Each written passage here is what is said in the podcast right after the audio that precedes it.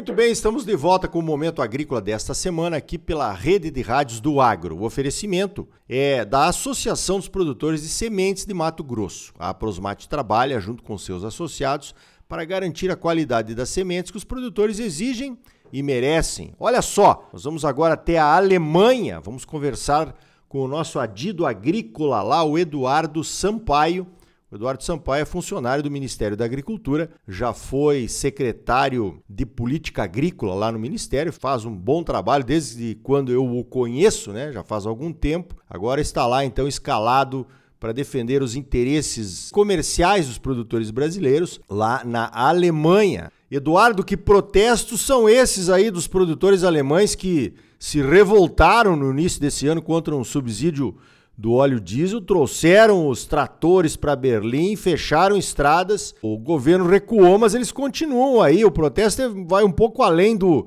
subsídio ao óleo diesel, Eduardo. Conta para nós o que está acontecendo por aí. Bom dia. Bom dia, Ricardo. Muito prazer falar com você aí. Pô. Bom dia para os ouvintes. Só para falar um pouco antes aqui, é, eu conheço o Ricardo há muito tempo, gente. Muito tempo. Deve ser quase 15 anos, né, Ricardo? Eu estou no Ministério há mais de 25. Conheço o irmão dele, sou agrônomo também. Bom prazer. Bom lá, Ricardo, é, eu vou complicar um pouco a resposta aqui, tá? Gente, a opinião do, do Eduardo Sampaio, tá, gente? Cuidado aí para não misturar com o governo brasileiro. É, eu sinto aqui uma certa. Eu vou, eu vou, usar uma palavra meio forte, não me vem outra na cabeça, uma certa revolta do produtor rural alemão com o governo. O governo aqui agora é um governo de coalizão de três partidos. Um dos partidos da coalizão é o Partido Verde. E como o nome diz, é verde. Né? E com posicionamentos bastante complicados para a maioria dos agricultores alemães se fosse o Brasil, seria a mesma coisa, hein, gente? É interessante ver como há uma coincidência nos agricultores, como os agricultores pensam e anseiam. São várias coisinhas que vão se somando. Então, eu quero crer que esse, a coisa dos combustíveis aí da semana retrasada, foi no ano passado, na verdade, foi a ponta do iceberg. Basicamente, o dinheiro, o, o, o produtor tinha, pagava menos imposto sobre o óleo diesel. E essa, essa isenção, essa isenção parcial foi retirada. Depois voltaram de novo e vão retirar os poucos, tá? Diante de tanto protesto que teve. Mas é uma coisa um pouco mais complicada. É, assim como o Brasil, a Alemanha também está sujeita a um teto fiscal, ao teto de gastos do governo alemão. Então tinha uma sobra de um fundo da Covid aqui que o governo queria usar e a Corte Constitucional falou que não poderia usar. Então ficaram apertado o orçamento. E foram ver onde cortar. E, e acharam isso sem discutir com ninguém. Então cortaram isso, cortaram a questão, o IPVA, né, que o trator não pagava e passou a ter que pagar, e uma medida que foi e voltou muito rápido, essa voltou rápido era pior ainda, que o pedágio para caminhões transportando cargas agrícolas, um caminhão de batata, um caminhão de soja, não pagava, teve que pagar, e essa voltou, essa voltou atrás muito rápido. Mas voltando ao que eu falei, comecei a falar aqui, isso é uma ponte de um iceberg. Os agricultores estão irritados com muitas medidas, sabe? É, aquelas medidas do Green Deal, ou do Pacto Verde Europeu. O Pacto Verde Europeu na agricultura chama Farm to Fork, ou do, do, do campo à mesa. E tem várias medidas que eles não gostam que de fato são complicadas, muito complicadas. E aqui, como o Partido Verde faz parte da coalizão, as medidas se apertam mais ainda. Então os agricultores ficam mais irritados ainda. E agora, com essa coisa diesel, teve essa ponte de iceberg aí, tá? Foram para as ruas, protestaram. Protestos pacíficos, hein, gente? Protestos pacíficos. Mas não foi, não foi só agricultor, teve caminhoneiro também, teve gente até de prefeitura que perdeu alguns benefícios e se juntou aos protestos. É, legal. A gente acompanha aí as questões da, da pressão ambiental aí contra os produtores europeus, né? Já aconteceram alguma, algumas situações aí na Holanda, que elegeu um governo favorável aos produtores, que uma coisa bem improvável que acabou acontecendo, de fato, né? Aí os franceses também estão protestando lá contra medidas de para reduzir as emissões de gás de efeito estufa. Parece que todo mundo se voltou contra o agro aí no mundo, né? Sendo que o agro é parte da solução, né, Eduardo? Claro, claro. Esse negócio de gás de estufa fica até da vontade. Da, é que a rir para não chorar, né?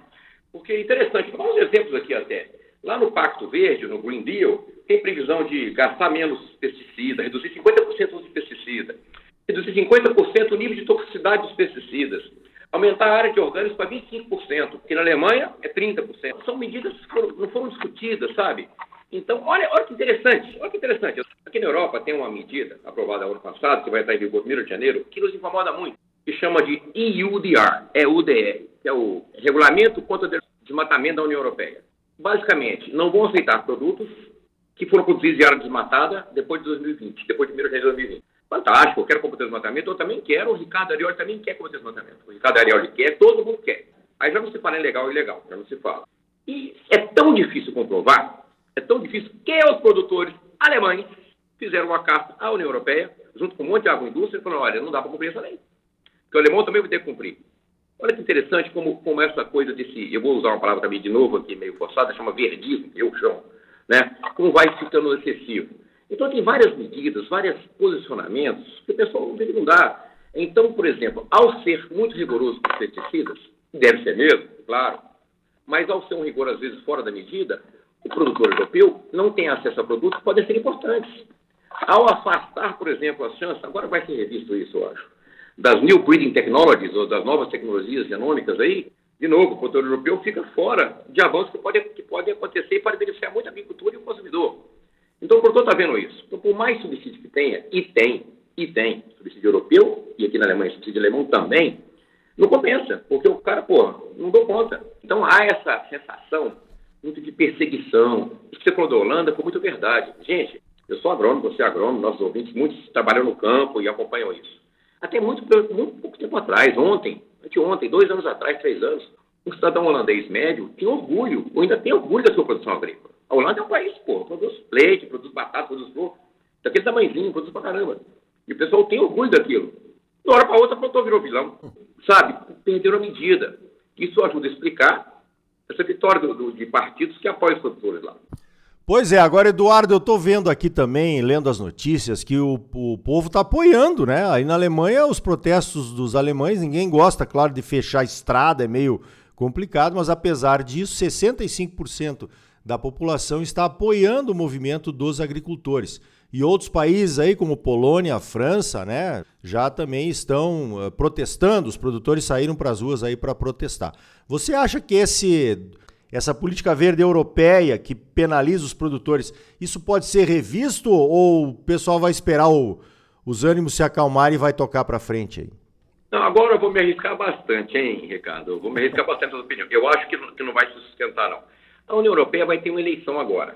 Então deve mudar a composição do parlamento lá. Eu acho que nessa oportunidade vão fazer outra política agrícola. Eu acho assim, repito, eu acho que nem politicamente é ruim a gente ficar contra preservação ambiental. Nenhum agricultor que eu conheço é contra preservar o meio ambiente.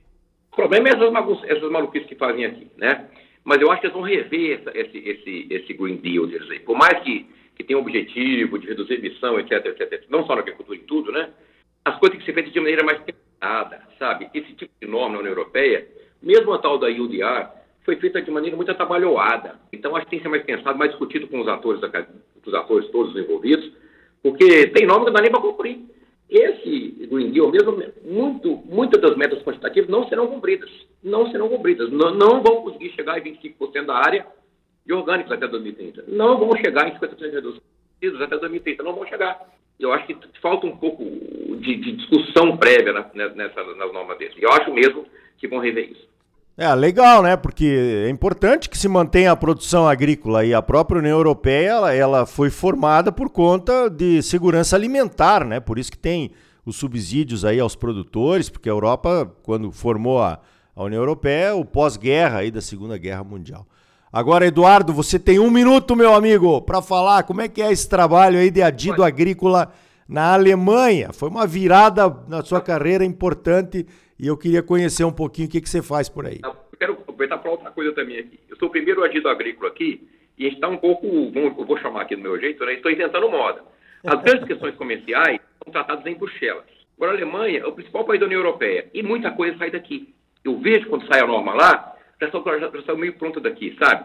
Então aí faz parte um pouco da minha atuação, um pouco ajudar meu colega, meus colegas lá em Bruxelas, faz parte também um pouco de tratar de, dessa questão de imagem, que às vezes aqui é beiro irracional, Acho até que já melhorou um pouquinho, mérito meu, mas que já melhorou um pouquinho.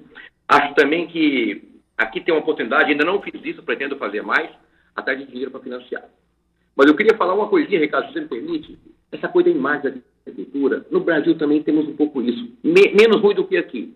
Me parece que a população urbana é, idealiza a agricultura de um jeito que não é real. E querem colocar nas costas do agricultor uma conta e um a fazer e uns deveres que não cabem a ele.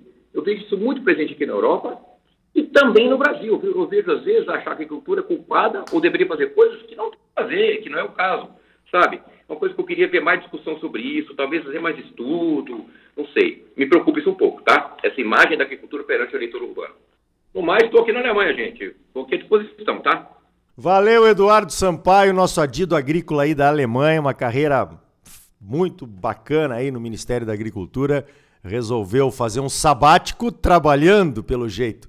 Eduardo, sempre muito bom falar contigo, meu amigo. Com certeza vamos aproveitar essa sua posição de observador aí, privilegiado aqui para os ouvintes do Momento Agrícola, sendo uh, estando atuando aí como adido agrícola da Alemanha. Parabéns pelo trabalho, Eduardo. Obrigado pela tua participação aqui no Momento Agrícola.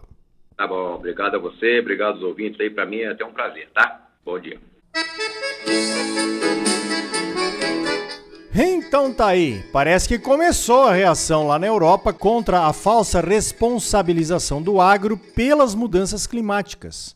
Quem é do ramo sabe, o agro é parte da solução e não o problema. Agora só falta os europeus reconhecerem o agro de outros países como solução também. Pensa aqui comigo.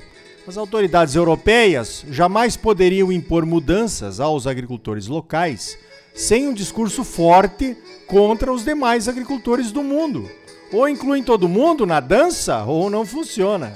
Os produtores europeus estão revoltados e brigam para manter seus subsídios. Aqui no Brasil, com uma agricultura sem subsídio algum, mas mesmo assim altamente sustentável e competitiva, temos que brigar por reconhecimento. Pense nisso. Você sempre muito bem informado, ligado aqui no Momento Agrícola. A semente de qualidade é a base da ótima produtividade que todos buscamos. A Associação dos Produtores de Sementes de Mato Grosso, a Prosmate, trabalha, junto com seus associados, para garantir a qualidade das sementes que o produtor exige e merece. Por hoje vamos ficando por aqui. Então até a semana que vem com mais um Momento Agrícola Mato Grosso para você. Até lá!